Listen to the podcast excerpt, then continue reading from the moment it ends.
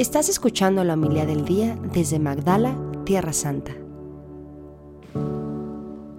En aquel tiempo caminaba con Jesús una gran muchedumbre y él, volviéndose a sus discípulos, les dijo, Si alguno quiere seguirme y no me prefiere a su padre y a su madre, a su esposa y a sus hijos, a sus hermanos y a sus hermanas, más, más aún a sí mismo, no puede ser mi discípulo.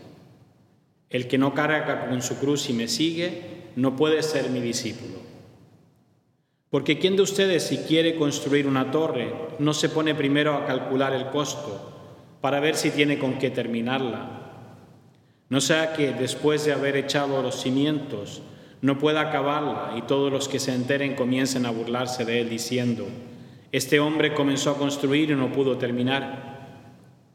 ¿O qué rey que va a combatir a otro rey no se pone primero a considerar si será capaz de salir con diez mil soldados al encuentro del que viene contra él con veinte mil? Porque si no, cuando el otro esté aún lejos, le enviará una embajada para proponerle las condiciones de paz. Así pues, cualquiera de ustedes que no renuncia a todos sus bienes, no puede ser mi discípulo. Palabra del Señor.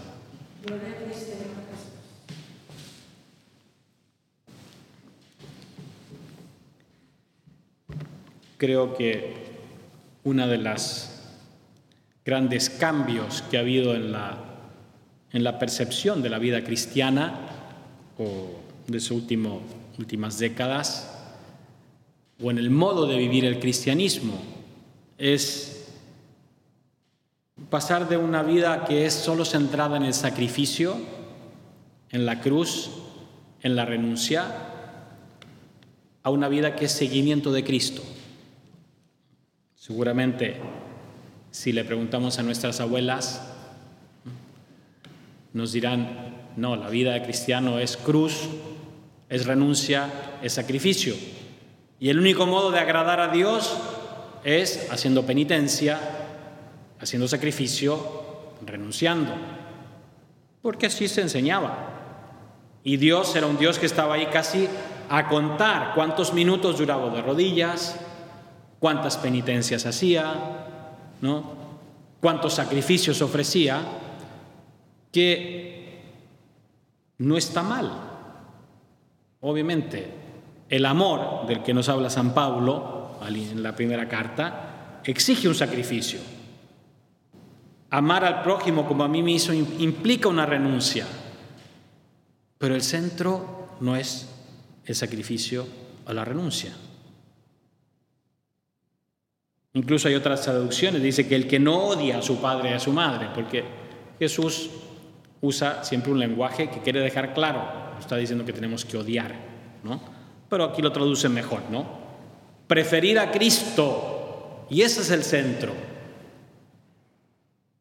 No es renunciar a mi familia,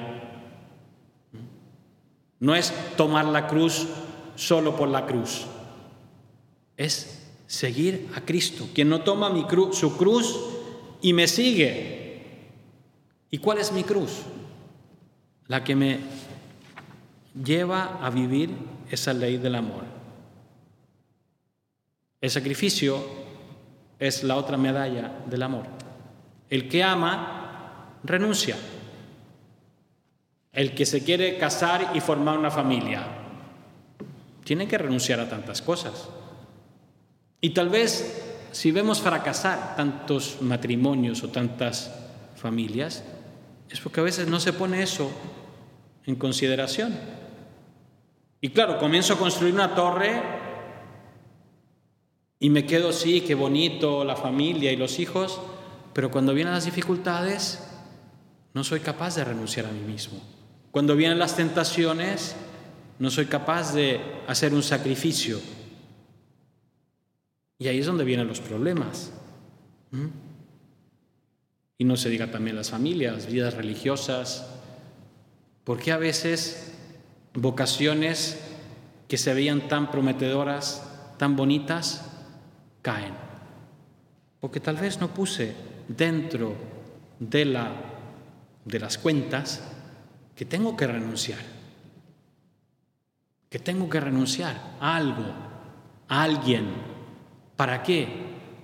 No por el afán de renunciar, porque a veces no para poner en mi lista a todas las cosas, todos los sacrificios que he hecho y después ir delante del Señor y decirle, mira, aquí está mi lista de sacrificios y renuncias, todas las cruces que tomé en mi vida. No, es para ir detrás de Cristo. En eso se fija el cristiano. Y ya, lo que me toque, si yo quiero amar como Cristo amó, si yo quiero actuar como Cristo actuó, obviamente que voy a tener que tomar la cruz. Obviamente que voy a tener que sacrificar algo. Pero no por el solo hecho de sacrificar. Porque quiero seguir a Cristo. Y sí, Cristo hoy insiste en esta parte, pero no es lo único de la vida cristiana. Porque obviamente seguir a Cristo me lleva también tantos gozos, tantas alegrías. ¿Mm? Pero, dice la imitación de Cristo, este librito escrito en la Edad Media, ¿no? que sea, creo que es después de la Biblia el libro que se ha traducido a más lenguas, ¿no? que dice, muchos seguían a Cristo al multiplicar los panes, al hacer los milagros, al, en la predicación, etcétera, cuando todo era bonito. Pocos lo siguieron al pie de la cruz. Uno no niega al otro. Seguir a Cristo al Calvario no niega también la resurrección, no niega la multiplicación de los panes, la salud a tantos enfermos, la resurrección de los muertos. Pero es una parte que tenemos que ponerla en consideración. San Ignacio de Loyola en sus ejercicios espirituales habla de la santa indiferencia, que Señor, yo no escojo salud o enfermedad, dinero, riqueza o pobreza, voy donde tú me llevas y te pido, dame lo que me ayude a asemejarme más a ti. Y eso es lo que pedimos a Dios, la fuerza para tomar la cruz, que implica seguir a Cristo, como camino de salvación, como camino de encuentro con Él. El sacrificio es parte de la vida cristiana, pero no es el centro.